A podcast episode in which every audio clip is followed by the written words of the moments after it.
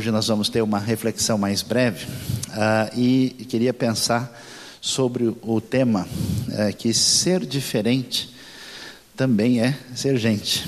Uh, e eu queria lembrar de dois textos da Bíblia. Na verdade, eu vou ler dois textos muito simples, bastante talvez conhecidos. Não vou ler o texto todo. A Bíblia vai dizer o seguinte, em João capítulo 9 diz assim: Ao passar, Jesus viu um cego de nascença. Seus discípulos lhe perguntaram: Mestre, quem pecou, este homem ou seus pais, para que ele nascesse cego? Disse Jesus: Nem ele, nem, os, nem seus pais pecaram, mas isso aconteceu para que a obra de Deus se manifestasse na vida dele. Enquanto é dia, precisamos realizar a obra daquele que me enviou. A noite se aproxima quando ninguém pode trabalhar enquanto estou no mundo, sou a luz do mundo. E bem pertinho aqui, uh, em João capítulo 5, nós temos o texto bíblico dizendo o seguinte: ah, ali costumava ficar grande número de pessoas doentes e inválidas, cegos, mancos e paralíticos. Eles esperavam o movimento das águas de vez em quando descia um anjo do Senhor e agitava as águas. Primeiro que entrasse no tanque, depois de agitadas as águas, era curado de qualquer doença que tivesse. Um dos que estavam ali era paralítico, fazia 38 anos. Quando o viu deitado e soube que ele vivia naquele estado durante tanto tempo, Jesus lhe perguntou: Você quer ser curado? Ah, um grande desafio que a gente tem e que o mundo está longe de superar talvez esteja inclusive piorando, é que a gente não consegue, na nossa sociedade, uh, lidar bem com aquilo que a gente pode chamar de sucesso, de bem-estar e com as coisas favoráveis que acontecem em nossa vida. Existe uma tendência mundial de que toda vez que a gente, na nossa trajetória, relaciona uma série de predicativos do sujeito. Amém, irmãos? Quem foi abençoado, levante a mão, né? Uh, em relação à nossa vida. A gente faz disso uma espécie de qualidade de atributo que coloca a gente numa dimensão acima dos outros. E, consequentemente, a trajetória humana é uma trajetória de construção de muros de distinção, de separação e de afastamento. A gente vê isso na história humana toda. A gente vê a legitimação de uma série de crimes e de atitudes absurdas na história. E as pessoas passaram a se dividir entre, por exemplo, os que têm mais formação, cultura, conhecimento, diploma, qualquer coisa que você queira relacionar com isso, e os que não têm. Né? comum estar numa roda de pessoas e de repente surge alguém que parece que não tem a mesma sintonia cultural, o pessoal dá aquela respirada hipócrita assim, né? E se afasta devagarzinho para não se misturar com os demais, né? Que não fazem parte do clube seleto. Uh, a gente faz isso uh, historicamente a partir da nossa posição socioeconômica, né? ah, quando as pessoas leem umas às outras a partir do que elas têm ou do que parecem ter, às vezes exatamente o oposto, quando a pessoa mais parece ter, não tem absolutamente nada, e o inverso também é verdade, estabelece essa distinção. E assim acontece por etnia, acontece por sotaque, acontece por nacionalidade. Eu me lembro uma vez que eu quase dei um nó completo na imigração americana, porque eu estava vindo do Japão e cheguei nos Estados Unidos e tinha dado um curso no Japão que envolvia conhecimento bíblico para a comunidade brasileira lá, inclusive falando um pouquinho sobre o hebraico. Imagina eu com a minha cara chegando nos Estados Unidos falando que eu fui dar um curso de hebraico em português no Japão. Ninguém merece uma coisa dessa, né? Então, quando eu cheguei e o cara me viu, a princípio, com a minha cara de KFC, ele achou que eu fosse americano. E ele, hi sir, how are you doing today? Né? Todo alegre, feliz, né? Quando eu puxei o passaporte diferente, ele olhou, ele falou: peraí, esse passaporte não combina com essa cara que eu estou vendo. Então ele ficou procurando o wireless, tentando estabelecer a conexão. Quando caiu várias vezes, ele voltou. Ele falou: Mas espera aí, você está é, vindo. Você é, é, japonês? Eu falei: Eu acho que não. Né? Mas por que você está vindo do Japão se o seu passaporte é brasileiro? Eu falei, então, eu sou brasileiro, visitei o Japão e vou de volta ao meu país, vou passar aqui pelo Texas e uh, a gente depois segue. Ele falou, ah, puxa, mas está muito confuso, você é brasileiro, não tem cara de brasileiro e veio do Japão e estava, como é que é mesmo, né? Aí eu comecei a fazer uma oração forte para ver se resolvia a coisa, né? Difícil até que eu disse uma coisa que finalmente alguém do Texas conheceria muito bem. Eu falei, eu sou um pastor batista. Ele falou, oh, ok. Né? Aí rapidamente ele carimbou e deixou eu passar, né? E eu falei, oh, louvado seja o Senhor, né? Então, de fato, né? A, a gente tem uma série de percepções que estabelecem essa situação, essa dificuldade. O mundo de hoje é um mundo de fronteiras mais de, bem definidas, numa época de insegurança, numa época de uma série de elementos que faz com que a gente tenha uma série de leituras que nos distanciam daquilo que é a proposta da Escritura. Uma coisa legal do PG é que exatamente a gente propõe essa aproximação para dizer que aquilo que nos une é mais importante do que aquilo que deixa a gente sendo diferente uns dos outros. E é interessante se é uma coisa que eu acho espetacular e que eu tiro o chapéu e me amarro como pessoa comum, é na pessoa de Jesus. Que Jesus é simplesmente o máximo. O que, que Jesus faz? Jesus não tem nenhuma neura, nenhum problema de trocar ideia, de conversar com um sujeito rico. Venha um rico conversar com Jesus, diz: oh, seu opressor, maldito, dominador dos pobres, sai daqui. Não. Ele trata o rico de boa ele conversa com ele e trata. É, é, é, até interessante quando Jesus encontra o jovem rico, ele diz, o texto diz que ele o amou. Jesus conversa com gente que é especialista, os PhDs na, na época. Vai o Nicodemos encontrar com Jesus de noite, Jesus vai lá, conversa, explica, detalha tudo. Vai dizer, não, Nicodemos, você é do grupo dos fariseus, aqueles hipócritas miseráveis, ruas, suma daqui. Ele não faz isso. Aliás, ele foi até jantar na casa de um fariseu. Eu conheço crente que é tão contemporâneo que ele jamais jantaria com um fariseu. Jesus não tem esse tipo de problema. Esse Jesus que faz isso é o mesmo Jesus que assusta o próprio povo do qual ele faz parte, que é o povo judeu. Porque ele, por exemplo, resolve curar um filho de um oficial romano oficial romano domina militarmente Israel, é opressor, maltrata os povos dominados. E o que, que se esperaria? Que alguém agisse com muita dureza e muita atitude uh, de confrontação. Se esperaria que o Messias mandasse fogo sobre os romanos. Jesus cura. Alguém pensaria, puxa, mas como é que esse cara é o Messias se ele está ajudando os nossos inimigos? Jesus não tem problema nenhum. Jesus escandaliza as pessoas deixando uma mulher que não é uma mulher de boa fama pegar literalmente nos pés dele, uh, beijar os pés, derramar um perfume, e isso no meio de uma reunião que seria mais ou menos um curso de teologia da época. Jesus assusta os discípulos quando eles voltam, que eles foram comprar comida na cidade, conversando com uma mulher e uma mulher com a camisa do time errado. Ela estava com a camisa da Argentina, escrito Messi na frente, Maradona atrás. Era uma samaritana, só para você entender a força disso.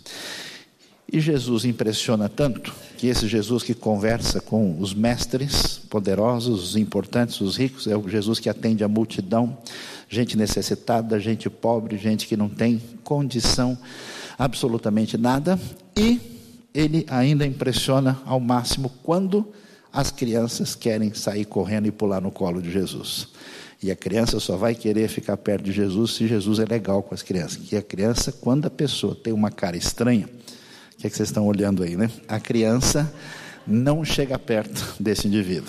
E os discípulos têm que tirar as crianças do caminho. Então Jesus é da hora. Pessoal, o mundo de hoje fala tanto né, de, de inclusão, nunca vi ninguém mais capaz de fazer isso. Quando a gente olha esses dois textos, eles são muito interessantes para a gente e trazem uma luz muito boa para a nossa sociedade, que no discurso pretende ser próxima, inclusiva, mas na prática ah, era uma, é, apresenta uma realidade muito distinta e diferente. A gente vai ver a história de um homem que tinha nascido ah, com uma ah, situação diferente que o deixava em condição ah, desprivilegiada na sua época, na sua sociedade. Ele tinha nascido cego de nascença. E a pergunta que se levanta, isso é interessante, a gente vai encontrar isso, né? E esse é o grande problema dos ambientes religiosos. Quando a gente vai se reunir com as pessoas, quando a gente vai tentar ajudar as pessoas, a gente pensa: será que essa pessoa é suficientemente digna? Será que as coisas que deram errado na vida dela não são culpa dela? Você não passou por essa experiência? Você está convivendo com uma pessoa, a pessoa pisa na bola e fala: também, só faz burrada, só pode dar nisso. Né? O nosso coeficiente de misericórdia é, consome assim 3 é, quilômetros por litro. Andou assim uns 50 quilômetros com a pessoa, já fala, não, isso aí você já não tem mais o que fazer. É interessante que a pergunta diante de um cego de nascença é de quem é a culpa. Será que a culpa é dele? Quem é que precisa? Veja que coisa doida. Tem alguém com um problema físico real? Em vez das pessoas pensarem, tipo, será que o indivíduo tem muita dor, muita dificuldade? Existe algum jeito de ajudar essa pessoa? Existe uma maneira de fazer diferença? Não, a gente pergunta é, se o cara está assim, qual foi a burrada que ele fez? Qual foi a bobagem que ele aprontou? E eu conheço alguns né, que ainda falam assim, bem feito, eu sabia que isso ia acontecer. Amém, pessoal? Quem foi abençoado, levante a mão. Né? Eu, eu estava orando por ele, né? torcendo para que ele aprendesse a lição. E é interessante, e o pessoal vai tão longe que eles chegam e dizem o seguinte: ah, aliás, se não for culpa dele, é culpa de alguém. O povo neurótico, povo doido, de pedra. Porque se não acham a culpa nele, não conseguiu pôr, o cara nasceu cego, ah, nasceu, puxa vida. Então, como é que a gente faz? Se não dá para pôr a culpa aqui, vamos botar a culpa para trás. Né, que é a própria ideia do karma religioso, isso, alguém deve ter aprontado lá atrás. O cara já está ruim, ainda dá um jeito de falar que ele é culpado. Então deve ser culpa dos pais dele. Jesus, na hora, diz: pessoal, vocês estão falando abobrinha. Não tem nada a ver. A gente não lida com as pessoas que têm uma dificuldade específica, que têm alguma situação de desvantagem na sociedade, ah, que tem uma situação como a gente hoje à tarde, daqui a pouco vai ouvir um pouquinho mais, uma situação de autismo, ou qualquer outra circunstância específica, a gente não lida com essa proposta sem sentido que é tentar explicar o que você não sabe. Não vale a pena explicar o que a gente não sabe. E não vale a pena ser refém de uma espiritualidade adoecida, que quando a gente vê o problema, a nossa situação interna que não está legal com Deus, em vez de encontrar um caminho de bênção, encontra um caminho de culpa. E assusta a gente, porque esse ambiente religioso, que muita gente imagina que é exclusividade dos líderes religiosos da época de Jesus, mas não é. É um problema que reside dentro da gente, é um mecanismo de defesa, de proteção perigoso, que é a raiz do comportamento religioso ah, adoecido e problemático. Traz uma espécie, é, do texto de João 5, traz uma, uma ideia muito clara o que, que isso causa nas pessoas. Lá ah, em Jerusalém, num local chamado Tanque de Betesda, quer dizer, o assunto aqui é tanque, já que hoje tem batismo, vamos falar de tanque. Tem o tanque de Betesda ah, e tem o tanque de Siloé. O homem cego de nascença, ele é curado no tanque de Siloé. No tanque de Betesda está um homem que é paralítico. E a Bíblia diz que o pessoal estava na expectativa que de vez em quando ali em Jerusalém muitas coisas diferentes aconteciam. Um anjo tocasse as águas e eles então fossem lançados ali por causa dessa fé e pela misericórdia de Deus poderiam ser curados. E veja que estava um sujeito ali aleijado e que estava esperando o paralítico durante 38 anos. O que me surpreende, me chama a atenção, é que ele está lá e ele diz assim: Eu estou aqui há 38 anos e nunca achei ninguém que pelo menos me desse um empurrão. Aquilo que vocês, que são culpados, malvados, já fizeram em vários acampamentos evangélicos, de empurrar os outros na piscina, ele estava pedindo que vocês estivessem lá na época para poder lançá-lo e ele pudesse ser de alguma maneira abençoado e contemplado. O que significa isso? Significa que quando a gente entra por um caminho que não é o caminho da proximidade, a gente fica afastado do Salmo 133 que a gente ouviu hoje de manhã, que os irmãos vivam união, que os irmãos sentem juntos uns dos outros e tenham essa convivência que é tão valiosa e importante, a gente vai descobrir ah, que a postura ah, se afasta disso e a gente, em vez de procurar de alguma maneira beneficiar quem está numa situação de desvantagem, a gente não mexe um dedo. Então preste atenção. Caminhos perigosos que levam muitas pessoas a não entenderem que o diferente também é gente. Um caminho de explicação daquilo que a gente não sabe. É perigoso a gente viver num mundo onde a gente tem muitas teorias, muitas ideias, muitas elucubrações que não chegam em lugar nenhum. Segundo, num coração desviado do ponto que Deus deseja, quando a gente vê o problema da pessoa, a nossa reação é também fez coisa errada. Também não leu mais o Salmo 23. Ó, tá com seis meses que não dá oferta na igreja. Tá vendo? Por isso que o carro dele quebrou.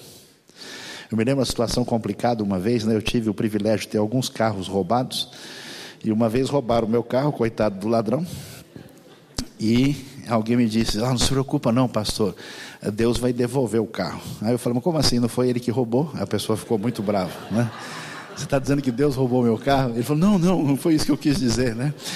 Mas, mas é interessante, é, é, é que a ideia é, é, é a seguinte, né? Se você supostamente está fazendo alguma coisa que é uh, para Deus, Ele vai dar bombom para você no final do dia. E se alguma pessoa tem algum problema na vida, a gente imediatamente pergunta de quem é a culpa. Esse caminho não é correto. E finalmente, esse tipo de atitude leva a gente a não se preocupar com quem está sofrendo há 38 anos junto da benção. Jesus é demais. Jesus, no meio dessa multidão, dá atenção para aquele homem. E ele vai falar uma coisa tão interessante. Ele trata o homem individualmente. Ele não fala, eis que o poder do Messias está à disposição, vou jogar quem quiser pegue. Ele conversa com ele e, querendo fazê-lo participante da aproximação dessa benção, pessoalmente diz: Você quer ser curado? Veja se essa é uma pergunta necessária. Mas Jesus faz questão desse tratamento pessoal e próximo. Quero. E aquele homem é curado. O surpreendente é que os religiosos, em vez de acharem isso interessante, começaram a ficar bravos, dizendo: escuta, hoje não é o dia certo de fazer cura. Como assim? Então, queria que a gente pensasse na nossa vida. Em que medida você é mau? No sentido de pensar na sua vida apenas numa situação de proteção para que você não tenha a sua particularidade, a sua individualidade, a sua zona de segurança ameaçada. E, portanto, você não abre a guarda para, de alguma maneira, fazer com que a sua vida seja um canal de bênção para tanta gente que sofre. Uma das coisas interessantes que a Bíblia apresenta para a gente é que a igreja foi escolhida para completar aquilo que tem a ver com o sofrimento de Cristo. A igreja de Cristo deve sofrer com o mundo, com o coração da graça de Deus. Então, se a gente quer ser igreja que é discípula de Jesus, a gente precisa prestar atenção onde esse sofrimento que envolve a relação espiritual com as pessoas em relação a Deus, que envolve o desdobramento desse mundo afastado de Deus e a realidade que está à nossa volta, e ter um coração cheio de graça e misericordioso. E quando a gente faz isso, a gente vai estar em sintonia com Jesus. Porque Jesus vai dizer um negócio tão legal: Senhor, quem pecou? A resposta de Jesus: nem ele nem seus pais. Mas esse sofrimento, é bonito demais ouvir isso. Está aqui para que vocês vejam a glória de Deus na vida dessas pessoas. Sabe o lance do patinho feio que vira o cisne real? Vamos contar a história? Vamos, né? Essa é a mensagem da Bíblia. Aquilo que é a sua derrota, aquilo que é um ponto negativo, aquilo que pode ser uma criança com um problema, como a gente uh, viu hoje à tarde, tem visto em outros momentos na IBNU, aquilo que é gente uh, em condição desfavorável, como o pessoal vai encontrar no Piauí na próxima semana, aquilo que a gente pode ver e dizer assim: puxa, coitado, que situação complicada. Muitas vezes é o caminho que Deus usa para que a sua comunidade entenda de fato que é a graça de Deus para que a gente seja despertado na direção certa de um veneno muito mais perigoso que consome a gente, a gente não enxerga, e que a gente seja canal de bênção na vida dos outros, fazendo com que Deus use a nossa vida para ser bênção para tanta gente que no mundo de hoje não é considerado gente, simplesmente porque a pessoa parece muito diferente. Deus abençoe a nossa vida e abençoe o nosso coração nessa tarde. Amém?